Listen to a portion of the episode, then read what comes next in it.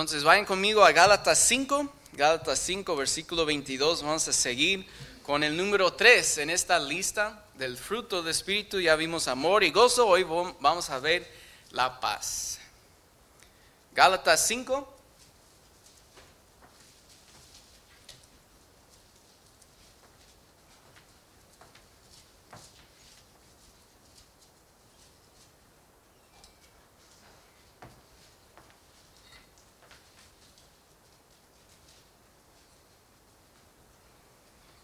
Reciben saludos de, parte del pastor y ellos van a regresar. ¿Qué día regresan? Esta semana. Sí va a estar para el domingo el pastor. Ah, sí, cierto, ya. Sabía que se me olvidaba algo, los anuncios. Sábado no hay jóvenes, pero creo que hermano Gabriel está planeando grabar con la rondalla. Entonces, jóvenes, hay que estar aquí de todos modos para ayudar a los que están involucrados en la rondalla para aprovechar ese sábado para grabar. Si hay oración este sábado a las 6 y los servicios normales del domingo a las 11 de la mañana, seis y media de la tarde. Este fin de semana vamos a salir, vamos a llevar a mis suegros de vuelta saliendo de Seattle para México. Y no entiendo los chistes de los suegros, hermanos, porque para mí no, no aplican.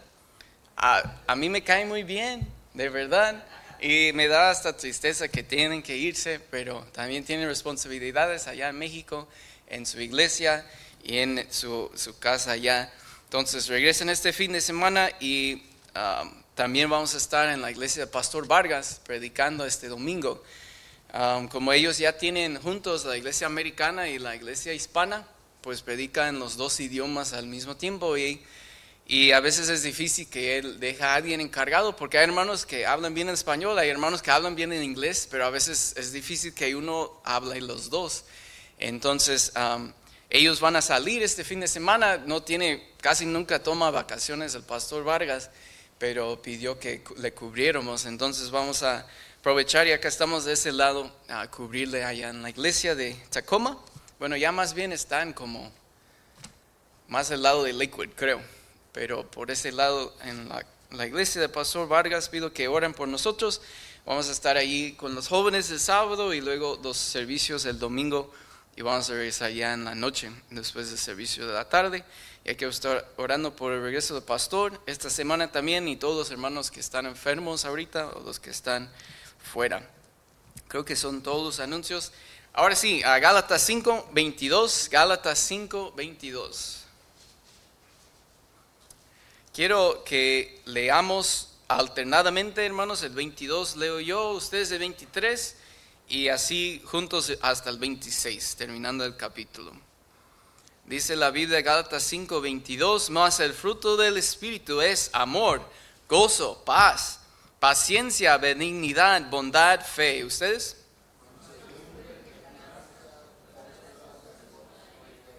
Pero los que son de Cristo han crucificado la carne con sus pasiones y deseos. Y juntos de 26, no nos hagamos vanagloriosos, irritándonos unos a otros, envidiándonos unos a otros. Vamos a orar. Gracias a Dios por esta oportunidad, Señor, de abrir su palabra juntos. Y pido, Señor, que nos dé entendimiento acerca del fruto del Espíritu y que nos ayude a hacer evaluación de nuestras vidas, no evaluar a los hermanos que están alrededor de nosotros, pero vernos bien en el espejo de su palabra y evaluarnos a nosotros mismos, Señor, a través de lo que su palabra dice aquí. Señor, sé que si todos hacemos eso, va a ser de mucha bendición y edificación en nuestras vidas. Pido que usted obre a través de su palabra, que me ayude no hacerlo más complicado o hacerlo difícil de entender, Señor y que todos podamos aprender algo de su palabra esta noche. En el nombre de Cristo Jesús. Amén. Ya hablamos, hermanos, del amor, del gozo. Como en el mundo hay amor, lo que dicen amor, hay gozo o felicidad. Pero ya hemos visto que el amor que el mundo ofrece es un amor muy chafa, es un amor muy convenenciero. Y hablamos ya del gozo, la felicidad del mundo es un gozo, una felicidad muy efímera, por decir, como temporal, dura un tiempo y se va. Hasta el siguiente día, horas después, ya se fue el gozo. En el momento hay gozo, hasta en el pecado hay gozo. No, no voy a decir que no, hay felicidad. Pero tan rápido que termina, se va también. Y uno se siente hasta más vacío que antes. Pero el amor que Dios ofrece es un amor eterno, sin condiciones. El gozo que Dios ofrece es un gozo duradero, no solo para esta vida, pero la que sigue también. Y ahora vamos a ver la paz. Ya hemos hablado de la paz, pero ya nos tocó en la lista. A ver si antes que Dios venga me toca la oportunidad de predicar todos los nueve de la lista. Pero vamos uno por uno. Paz. Ah, ya hablamos amor y gozo hoy. ¿Qué es la paz? Un ejemplo de la paz que me llamó mucho la atención, quiero que vayan conmigo a Segunda de Reyes, Segunda de Reyes, en la clase de niños de 7 a 9 años que mi esposa y yo enseñamos con la ayuda de Bere los domingos en la mañana. Estamos, hemos visto desde Adán y Eva y estamos pasando por toda la Biblia. Ahorita estamos en, hablando de Eliseo y esto me llamó mucho la atención. Lo enseñé hace poco a los niños de la clase. Y la verdad, enseñar niños es una bendición porque los niños son bien listos, especialmente los de 7 a 9. Todo preguntan y son muy honestos. No tienen miedo de hacer preguntas o decir, eso no tiene sentido.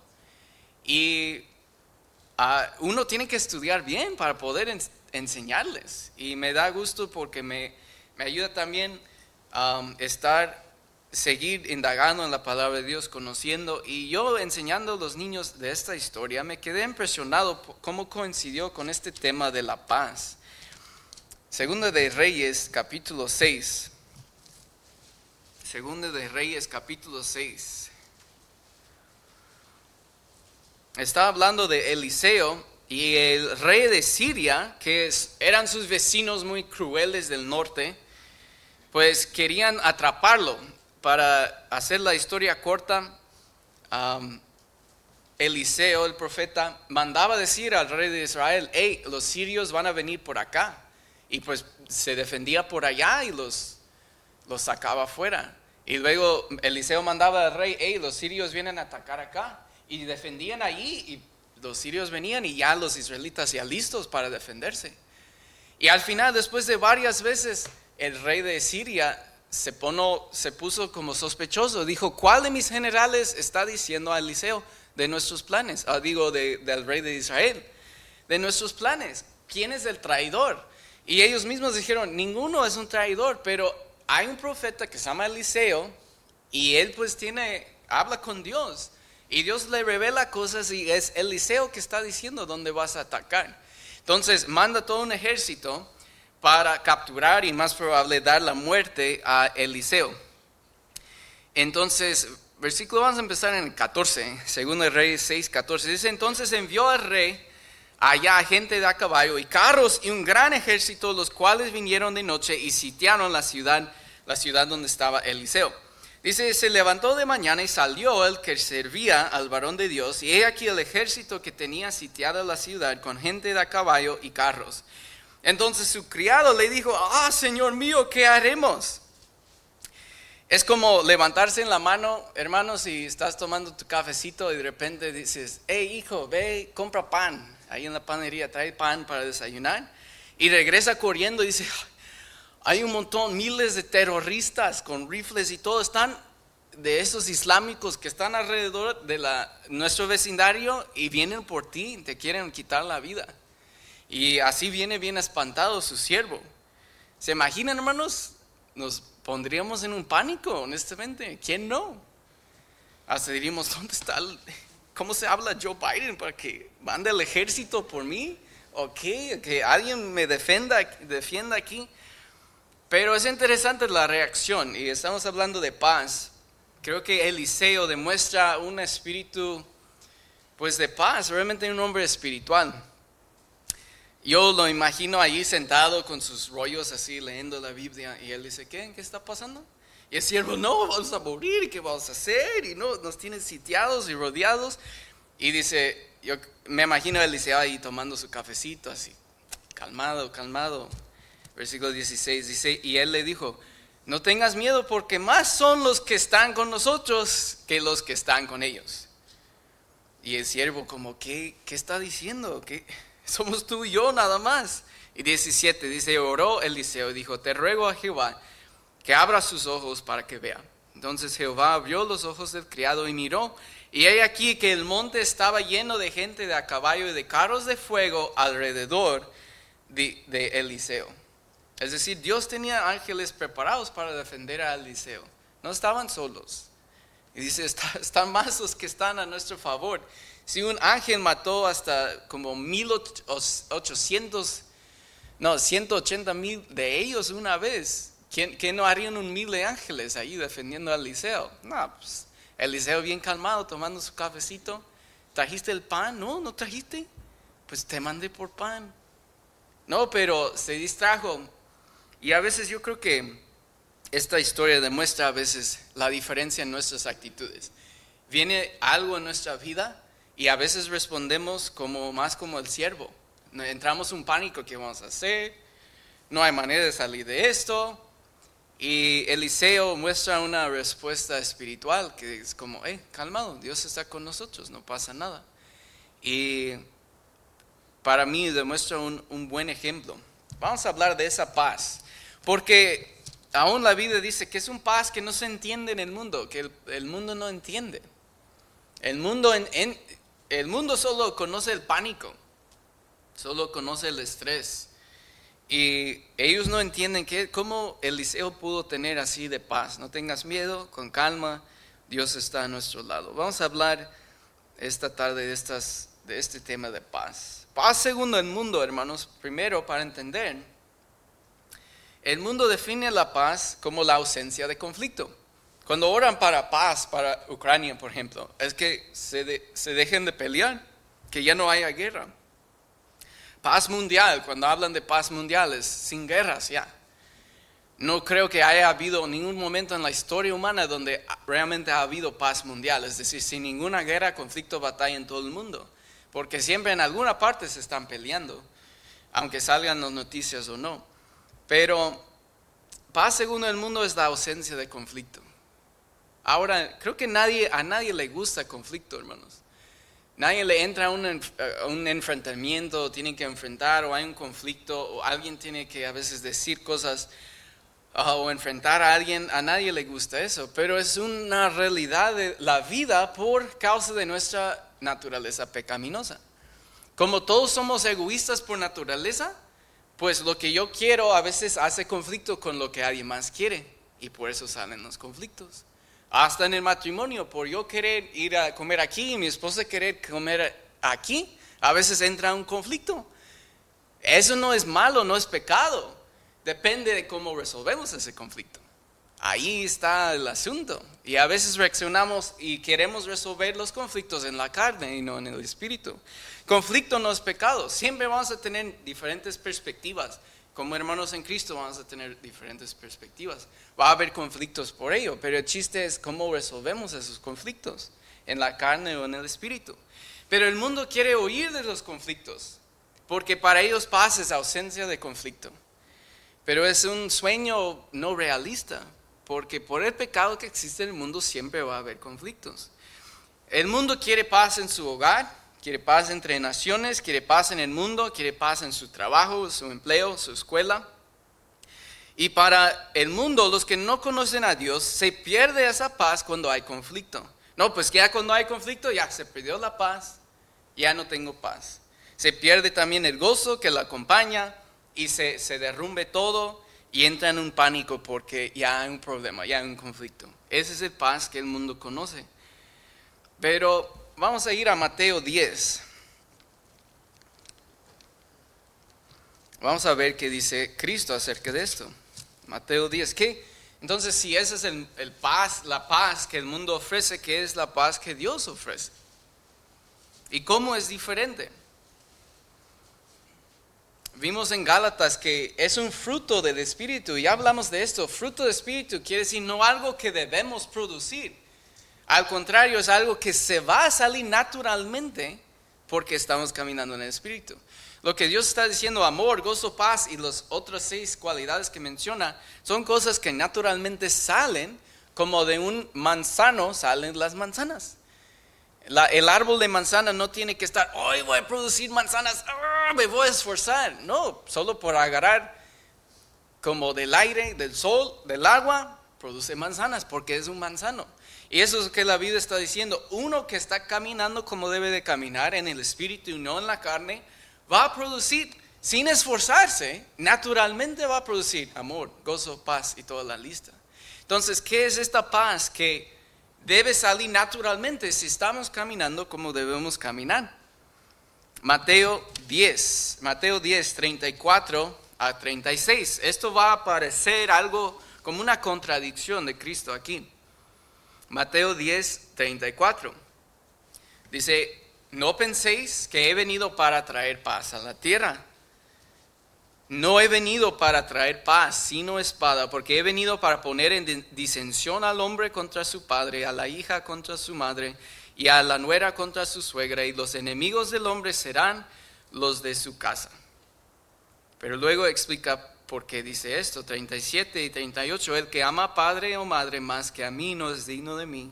El que ama hijo o hija más que a mí no es digno de mí. El que no toma su cruz y sigue en pos de mí no es digno de mí. Lo que Cristo está diciendo es que dice, yo he venido no para traer paz. Y uno diría, pues, ¿qué? ¿Que, debemos tener paz o no tenemos paz? Lo que Cristo está diciendo es que Cristo divide las personas.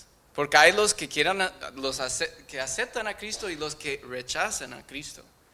Entonces siempre va a haber conflicto entre esos dos lados. Mientras el diablo puede andar en esta tierra, hermanos, va a haber conflicto, porque el diablo va a buscar, seducir, tentar y jalar a la gente para su lado. Y Cristo también está por su lado queriendo restaurar a las personas con Dios. Entonces siempre va a haber conflicto, siempre. Entonces lo que Cristo está diciendo es que yo no vine a traer paz mundial, todavía no. Cuando Él vino para morir en la cruz, dice que va a dividir hasta familias, porque unos van a querer y otros no. No es ahora lo que Cristo está buscando, pero Cristo está siendo realista, porque Él nos da la, deja la decisión. Hemos hablado de esa libertad que Cristo nos dio. Como nos da la libertad como seres, escoger si queremos rechazarlo o aceptarlo, entonces siempre va a haber conflicto, porque no todos vamos a quedar en el mismo. Ahora tenemos yo creo que aquí en este, como iglesia, hay muchos que hemos decidido aceptar a Cristo y queremos seguir a Cristo y, obedecer lo que Cristo dijo y lo que dejó como ejemplo. Pero hermanos, hay muchos afuera y aún a veces dentro que no quieren. Y siempre va a haber conflicto por lo mismo. Y por eso los conciertos y los bailes tienen más gente que la iglesia. Porque hay, todavía hay mucha gente que no quiere no quiere, aunque uno lo predique, aunque uno lo enseñe de la palabra de Dios, no es verdad mía, no es mi invento o mi propia como idea, es lo que Dios dice, pero hay mucha gente que no cree y no quiere. Eso es lo que Cristo está diciendo. Mientras todavía hay pecado en el mundo, siempre va a haber conflicto, siempre va a haber conflicto. Entonces, hermanos, si nuestra paz depende de, la ausencia de conflicto, siempre vamos a andar en pánico. Porque, hermanos, la guerra de Ucrania y Rusia quizás nunca termine. Va a haber más guerras. Hay guerra ahorita en África también, creo que en Sudán, entre dos como mafiosos ahí, entre ellos mismos, matando mucha gente entre ellos. Hermanos, hay conflicto entre Rusia y Estados Unidos. Estados Unidos siempre, no a veces directo, pero hay conflicto indirecto. Hay siempre la amenaza con Rusia, siempre la amenaza con China, con los países islámicos, siempre ellos quieren destruir a Estados Unidos y Israel y varios otros países. Entonces siempre hay la amenaza de guerra. Si no hay una guerra destallada ahorita, hay uno así empezando o terminando. Siempre va a ser así. Entonces, hermanos, si como el mundo dice la ausencia de conflicto, podemos tener paz jamás van a poder tener paz así. Quizás por un momento, pero luego va a empezar otra guerra y ellos otra vez en pánico van a entrar.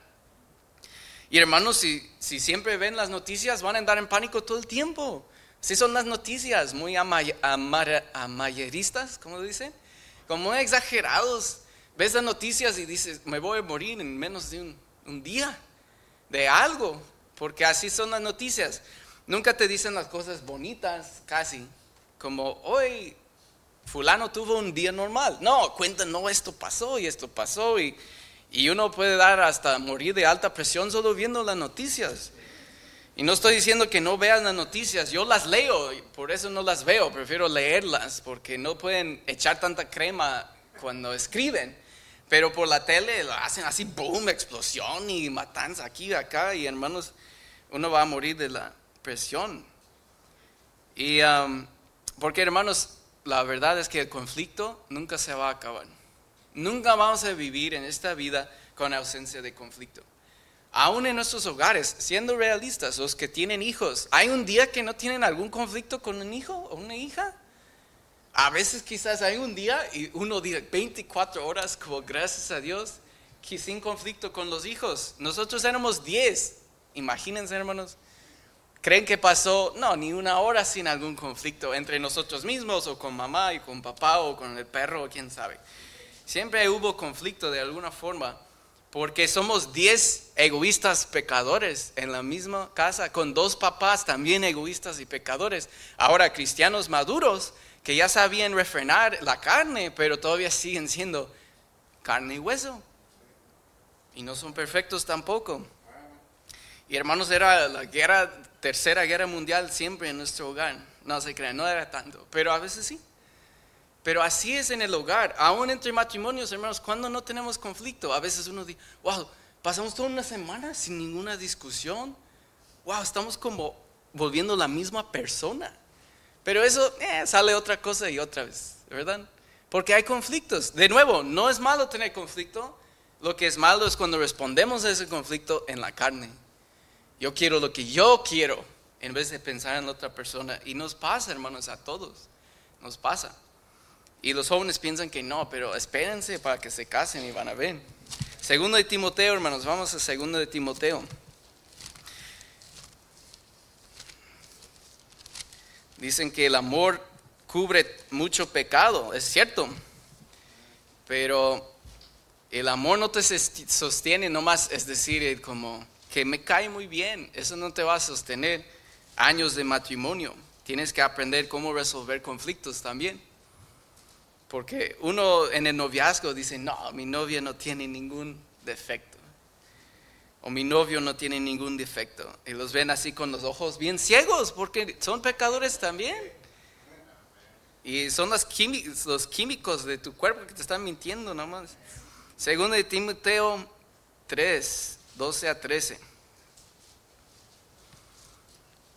Hermanos, si pensamos, oh, vamos a poder vivir en paz, sin conflicto, no es lo que la Biblia promete, al contrario, segundo de Timoteo repite lo que Cristo estaba diciendo en capítulo 3, versículo 12 y 13, ¿qué dice? Y también todos los que quieren vivir piadosamente en Cristo Jesús van a pasar una linda vida bien bonita, color de rosa. No dice, padecerán persecución. 13 más los malos hombres y los engañadores irán de mal en peor, engañando y siendo engañados. Hermanos, no sé dónde a veces gente saca esta idea de esta idea de por qué después de ser cristiano tengo tantos problemas. Cristo lo prometió, él mismo dijo, si me aborrecieron a mí, ¿cómo que no te van a aborrecer a ti siendo mis discípulos? Si al maestro, quien era perfecto sin pecado, aborrecieron, ¿cuánto más a nosotros que seguimos siendo pecadores con muchos errores? Dice, los que quieren vivir piadosamente en Cristo Jesús padecerán persecución. Eso nos debe preguntar, si no estamos sufriendo ninguna persecución, quizás no estamos viviendo piadosamente. Porque en el trabajo, la escuela, con la familia, si queremos vivir como debemos vivir, va a haber gente que no le va a gustar. Y van a por lo menos estar diciendo, a veces hasta haciendo cosas en nuestra contra Hermanos, el conflicto, si queremos vivir como debemos vivir, el conflicto, dice la vida, nunca va, nunca va a parar. Eso como hay en México, hay iglesias que se llaman para de sufrir, no sé si se han escuchado esas iglesias. Pura mentira, hasta Cristo, toda su vida era sufrimiento. El apóstol Pablo, ¿han visto la lista de cuántas veces lo azotaron y esto, el otro? ¿cuál para de sufrir?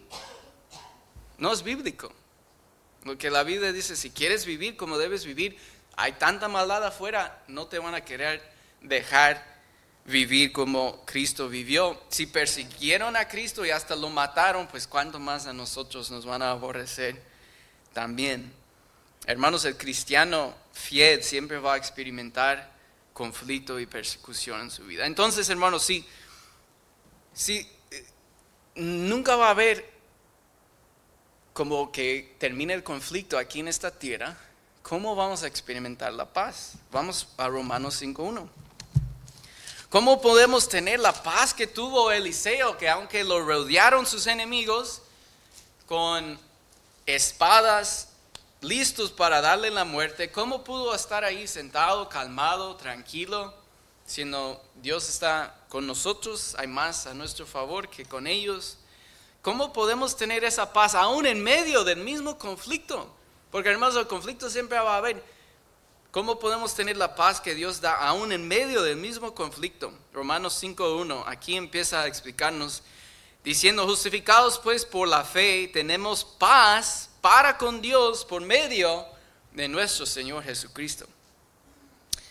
Hermanos, el mundo nunca va a entender la paz de Dios porque no conocen a Dios. Es así de sencillo. Lo que Cristo está explicando aquí es que cuando estamos caminando en el Espíritu, las cosas espirituales son más importantes, son prioridad. Y las cosas terrenales ya no son tan importantes cuando estamos caminando en el Espíritu. Hermanos, cuando estamos caminando en la carne es al revés. ¿Qué es lo que nos importa caminando en la carne? Lo carnal, así de sencillo. Si más nos importa ah, lo que la carne quiere, eso es nuestro estilo de vida. Estamos caminando carnalmente.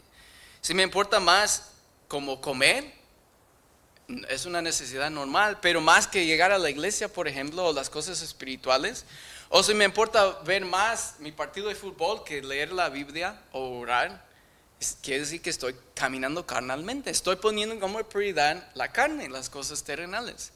Pero si al contrario, si estoy poniendo en primer lugar las cosas espirituales, estoy caminando espiritualmente. Y lo que Dios quiere explicarnos aquí es que la paz con Dios es la más importante. Y ahí empieza todo, porque el mundo no conoce paz con Dios porque tienen enemistad con Dios. Hermanos, por ah, el tiempo no vamos a ver todos los versículos, pero en Juan 8 habla de cómo cuando nacimos, nacimos enemigos de Dios. Ah, nacimos pecadores separados de Dios. Por eso los niños no los tienes que enseñar el pecado, solitos se les sale, porque nacimos todos pecadores. Entonces, estamos enemigos de Dios desde nacer. Pero llega el punto cuando el Evangelio llega a nuestras vidas y tenemos la edad de poder entenderlo, entendimiento para poder comprenderlo y aceptamos a Cristo y dice aquí, justificados pues por la fe, tenemos paz para con Dios por medio de nuestro Señor Jesucristo. El problema que el mundo no entiende es que ese conflicto con Dios es realmente el único que importa en esta vida. Él es nuestro creador. Mientras estamos mal con Dios, hermanos, aunque todo esté sin conflicto en nuestras vidas, no vamos a tener verdadera paz porque seguimos estando mal con Dios. Es decir, en el mundo piensan, no, si hay no, no hay conflicto voy a tener paz. Con que no haya conflicto en mi hogar, en mi trabajo, quieren ordenar y manipular todas las cosas para que estén en paz pero sin arreglar las cosas con Dios jamás van a tener paz duradera. Porque no tienen paz con Dios. Siguen, siguen siendo enemigos de Dios porque así nacimos. Ahora no es su culpa, es por ignorancia muchas veces. Mucha gente no sabe, por eso piensan que pueden obtener la paz que no haya conflicto en mi vida. Pues siempre va a haber conflicto. Pero piensan que así pueden Aun si fuera así cierto que puedes eliminar todos los conflictos de su vida, si no arreglas esas cosas con su creador, no va a tener paz duradera. Es que Dios está en el centro. Y si estamos no bien con Dios, estamos fuera del centro y estamos desequilibrados y jamás vamos a obtener la paz así. Pero la paz más importante es la paz con Dios. Y si arreglamos eso, ya lo demás puede tomar su lugar. Y eso es lo que el mundo no entiende. La paz más importante es la paz con Dios. Y dice, muy importante allí, por medio de nuestro Señor Jesucristo. Sabemos, hermanos, que no podemos gloriarnos en yo logré la paz con Dios. No es de nosotros, no hicimos nada, solo aceptar el regalo de Dios. Dios hizo todo para buscar la paz. De hecho, la historia de toda la Biblia es Dios buscando restaurar la humanidad perdida desde el principio. Y Dios está poniendo en plan su, uh, poniendo, perdón, en acción su plan para redimir la humanidad perdida. Esa es la historia de, de la Biblia desde Génesis a Apocalipsis. Entonces aquí tenemos, Dios está diciendo, la paz duradera solo viene primero arreglando las cosas con Dios, teniendo paz con Dios. Y gracias a Dios tenemos paz con Dios, o podemos por lo menos tener esa paz por medio de Jesucristo. Como Él murió por nuestros pecados, Él literalmente firmó su nombre a nuestros pecados. Imagínense, hermanos, que nunca pecó y puso su firma. Todo lo que ya se ha hecho mal, yo firmo pues, esos pecados. Yo pago esa deuda y fue a la muerte por nosotros. Entonces, justificados, como el pastor Beningas explicó hace creo que dos domingos, eso quiere decir que como nuestros pecados perdonados, ya, justificados, como si nunca hubiéramos pecado. Por la fe tenemos paz para con Dios por medio de nuestro Señor Jesucristo. Entonces, vayan conmigo a Juan, Juan 14, eh, Cristo lo explica un poquito más aquí para ayudarnos a entender qué es la paz que Dios ofrece. ¿Qué es esa paz que Dios ofrece? Juan 14, 27.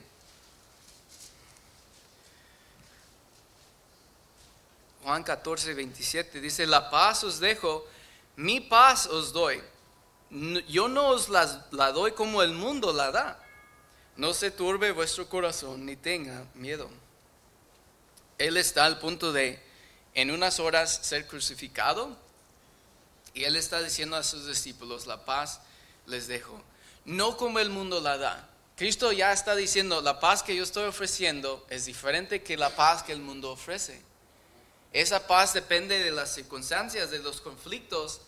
No, la paz que yo los doy, aún en medio de conflicto, como Cristo en unas horas iba a pagar con su vida por los todos los pecados de la humanidad, ¿cómo pudo estar tranquilo, con calma, en paz?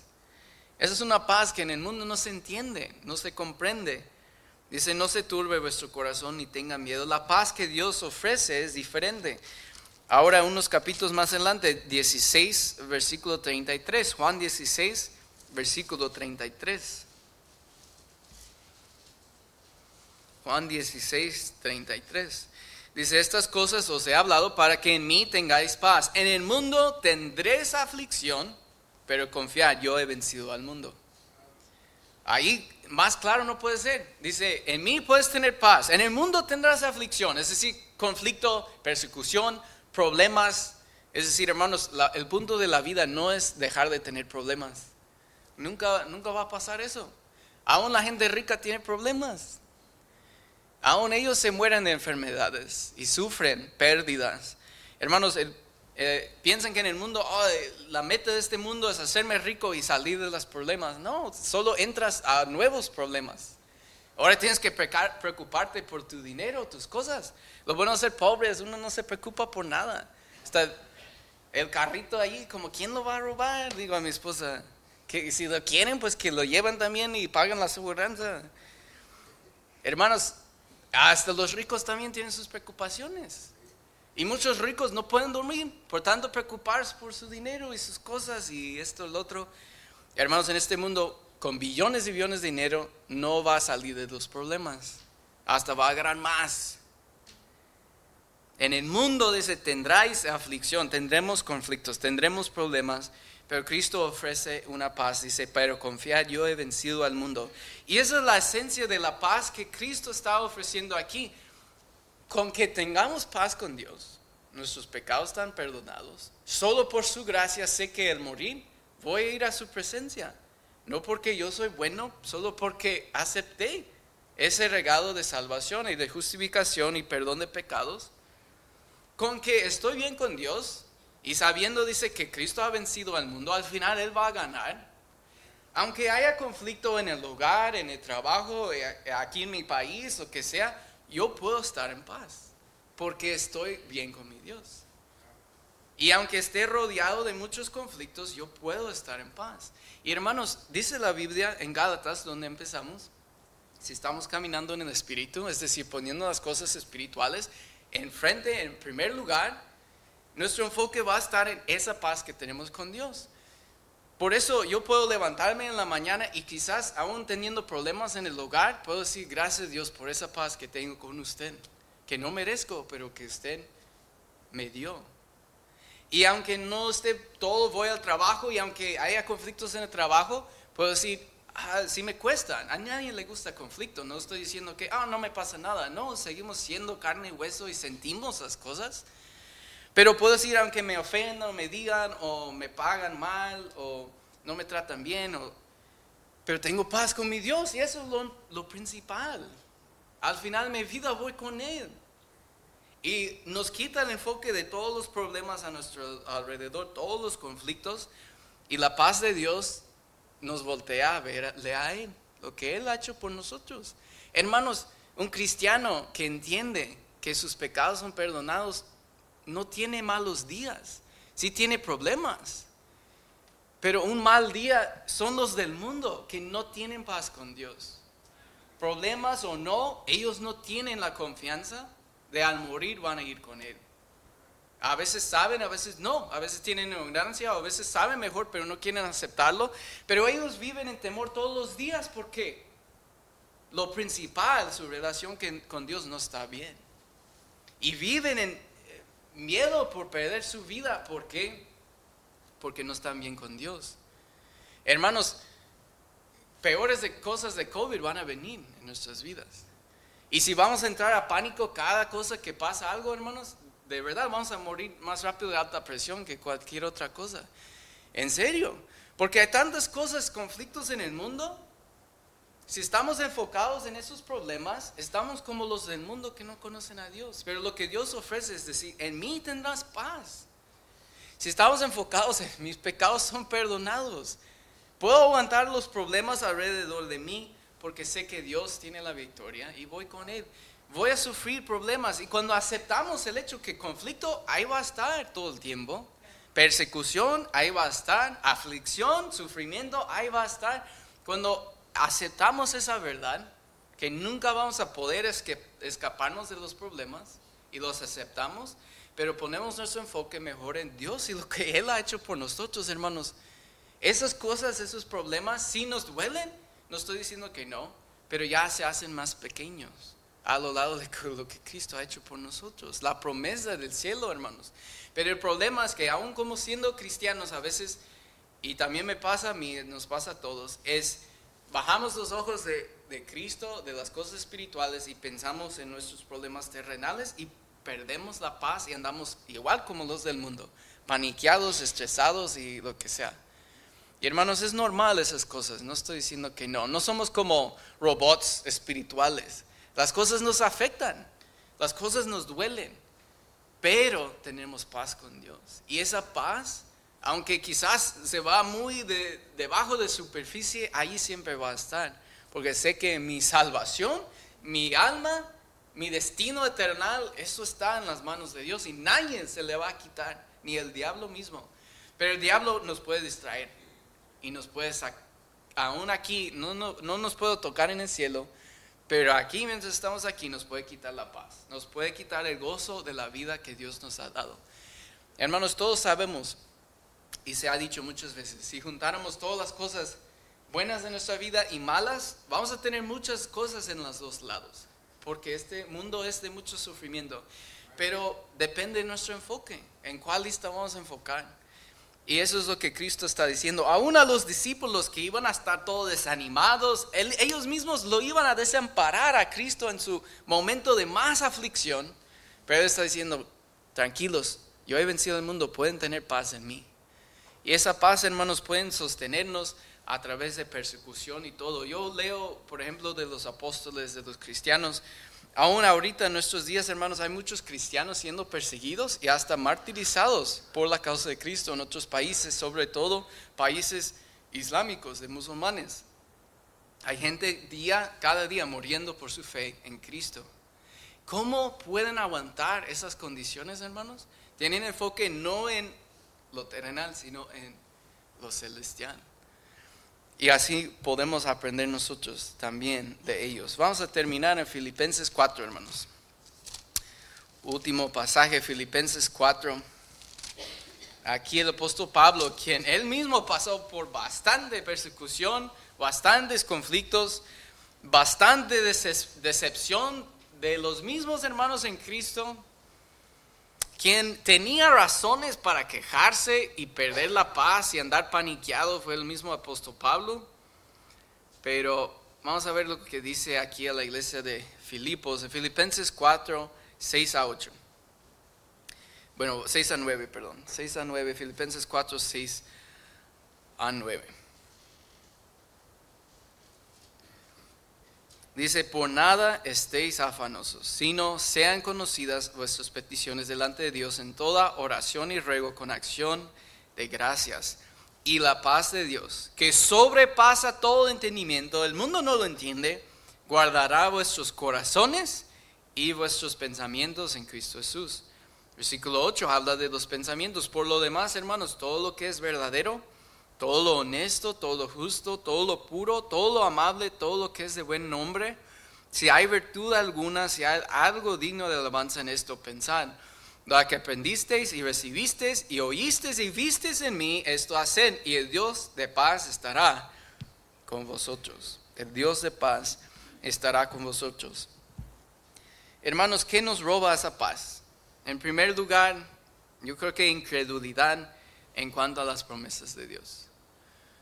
¿Por qué no caminamos en esa paz que sobrepasa todo entendimiento? Aún en medio de conflicto, ¿por qué no tenemos paz? Quizás no creemos lo que Dios dice sencillamente. Quizás usted diga, yo soy salvo, pero dudo que realmente sea salvo. Dudo que realmente Dios me acepte. Dudo que realmente lo que Cristo ha hecho fuera suficiente. Siento que tengo que hacer más aún. Pues con razón no tiene paz, hermano, porque no está creyendo las promesas de Dios. Incredulidad nos va a robar la paz. Si no creemos a Dios, nos va a robar la paz. Que Dios tiene para nosotros esa paz de Dios. También nos roba la paz pecado guardado que estorba nuestra comunión con Dios. Si tenemos pecados, todos pecamos, hermanos, y seguimos pecando, vivimos en esta carne, pero cuando estamos pecando y sabemos que estamos pecando y no queremos arreglarlo, hermanos, ¿cómo vamos a tener comunión con Dios? Es como un hijo que sabe que está mal, no quiere hablar con sus papás, ¿verdad? No quiere convivir con sus papás porque cuando está haciendo cosas mal y ellos también lo saben, pues se rompe esa comunión, esa amistad.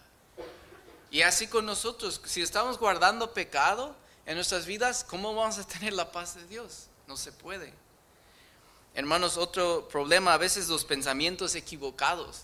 A veces no seguimos lo que dice el versículo 8. Por lo demás, hermanos, todo lo que es verdadero, hay que pensar en lo verdadero, lo honesto, lo justo. A veces pensamos más en lo mentiroso, en lo deshonesto, en lo injusto. En eso ponemos nuestros pensamientos, pues con razón no tenemos paz. Dice, hay que pensar en lo verdadero, lo honesto, lo justo, lo puro, lo amable, lo que es de buen nombre. Si hay virtud, alguna, algo digno de alabanza, en esto pensan. A veces no queremos o no podemos controlar nuestros pensamientos y van corriendo a todos lados oscuros del mundo y ya y pensamos, pues, ¿por qué no tengo paz? Hermanos, no estamos controlando nuestros pensamientos.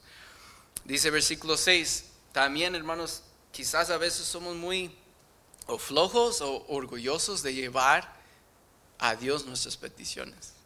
Dice el versículo 6, por nada estéis afanosos, sino sean conocidas vuestras peticiones delante de Dios en toda oración y ruego con acción de gracias. Y esa es la otra, quizás no tenemos gratitud, quizás digamos, yo no tengo nada que darle gracias a Dios. Ay, hermanos, si pensamos eso, estamos muy mal. Y con razón no tenemos paz. Pero si podemos aprender a creer en las promesas de Dios, a confesar y a arreglar los pecados guardados, a corregir nuestros pensamientos equivocados, a someternos y humillarnos delante de Dios y confesar nuestras peticiones. Y si hermanos podemos tener una actitud de gratitud, versículo 7, y la paz de Dios que sobrepasa todo entendimiento, guardará vuestros corazones y vuestros pensamientos en Cristo Jesús. Si es posible, sobrepasa todo entendimiento. Uno puede andar con conflictos por todos lados y, los del mundo te van a ver y van a decir, ¿cómo puedes estar tranquilo o tranquila? ¿Cómo puedes tener paz aún en medio de tantas cosas? Ellos no lo entiendan porque no tienen paz con Dios, que es la principal. Y nunca la van a poder tener porque siempre va a haber conflicto. Pero aún en medio de conflicto, hermanos, podemos tener paz con Dios por lo que, y paz en nuestras vidas, por esa paz que Dios ha hecho por nosotros. Voy a terminar con una ilustración. Es una historia que he contado antes, pero me gusta mucho cómo ilustra esto. Um, quizás unos se van a acordar de esta historia. No sé si es verdad o solo es algo como alguien inventó algo, pero siento que ilustra muy bien qué es la paz. Dice que um, alguien comisionó dos pintores muy famosos a hacer un dibujo, una pintura de qué representaba la paz para ellos. Entonces los dos pintores famosos, pues cada uno se puso a, pintar y al final revelaron sus pinturas. Y uno, pues para representar la paz, traía una escena así de como un río, un arroyo ahí corriendo, unos árboles, unos pájaros como ahí volando, como el sol apenas amaneciendo, todo bien bonito, todo tranquilo. Y esa era como su cuadro de la paz, se puede decir. Y el otro pintor pintó toda una tormenta, lluvia torrencial, hasta con granizo y todo. Pero luego en un nido, una, un pajarito, pero la mamá, la, ¿cómo se diría? La, bueno, la mamá, el pajarito, la ave, se puede decir. Ahí está en el nido y debajo de sus alas el pollito bien a gusto dormido, en medio de la tormenta. Y eso fue como este segundo pintor representó la paz.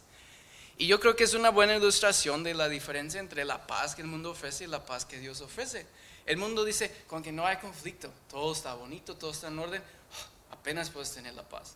Pero Dios dice, en medio de conflictos de una tormenta, descansa bajo mis alas tú vas a estar bien a gusto, como el pollito que ni, ni encuentra la tormenta, porque está bajo las alas de su mamá.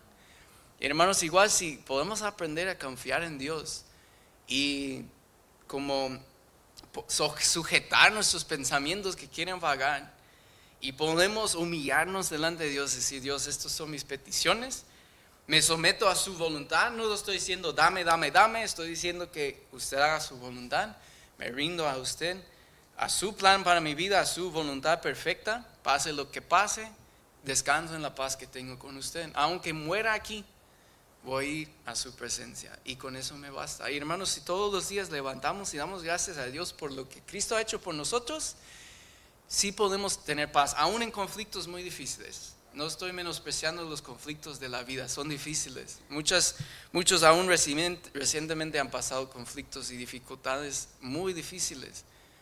Pero podemos tener esa paz por lo que Dios ha hecho y si mantenemos el enfoque ahí, siempre podemos tener esa paz. Vamos a orar. Gracias Señor por su palabra, gracias por lo que su palabra nos enseña acerca de la paz. Señor, también nos da una razón para evaluarnos. ¿Estaremos ah, siendo realmente experimentando en nuestra vida esa paz? ¿O eso es algo que se predica o se aplica a otros. Señor, si no hemos conocido o no conocemos ahorita esa paz, ayúdanos, Señor, a de nuevo poner el enfoque donde debe estar en las cosas espirituales. Señor, tenemos paz con Dios, eso es la paz más importante. Paz es lo que pasa a nuestro alrededor, muchas cosas que no podemos controlar, no tienen que tumbarnos de esa paz o robarnos de esa paz y quitarnos la tranquilidad que tenemos espiritualmente en usted. Ayúdanos a descansar como ese pollito debajo de las alas de su mamá. Ayúdanos a descansar, Señor, en lo que usted ha hecho y sigue haciendo todos los días por nosotros, Señor. Ayúdanos a confiar en sus promesas y, Señor, que podamos realmente caminar en el Espíritu y conocer esa paz, ese amor, gozo y paz que usted ofrece. Gracias Señor por su palabra. Pido que bendiga y nos cuide Señor yendo cada quien a su hogar. En el nombre de Cristo Jesús. Amén.